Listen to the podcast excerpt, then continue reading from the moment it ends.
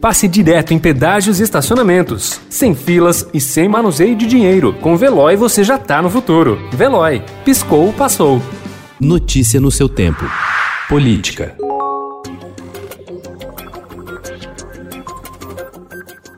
A Procuradoria-Geral da República entrou com recurso no Supremo Tribunal Federal para derrubar a decisão do ministro Nunes Marques, que suspendeu o trecho da lei da ficha limpa e reduziu o período de inelegibilidade de políticos condenados criminalmente. Na prática, a decisão do magistrado liberou o caminho de candidatos que concorreram nas eleições municipais de 2020, mas tiveram um registro barrado pela Justiça Eleitoral devido à legislação.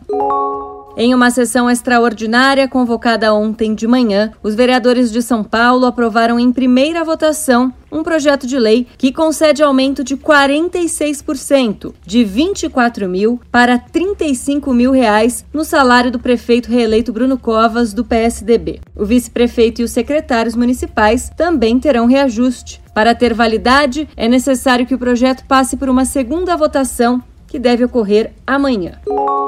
O presidente da Câmara, Rodrigo Maia, só está à espera do PT para anunciar o candidato que vai apoiar a sua sucessão em fevereiro de 2021. O nome favorito para concorrer ao comando da Câmara, com aval do bloco parlamentar liderado por Maia, é o do deputado Baleia Rossi. Maia disse que divulgará até amanhã o nome do escolhido para enfrentar Arthur Lira, líder do Centrão, que conta com o respaldo do presidente Jair Bolsonaro na disputa. Notícia no seu tempo. Pegando a estrada ou só indo no shopping? Com o Veloy você já está no futuro e passa direto em pedágios e estacionamentos, sem filas, sem contato e sem manusear dinheiro. Aproveite 12 mensalidades grátis e peça já o seu adesivo em veloy.com.br.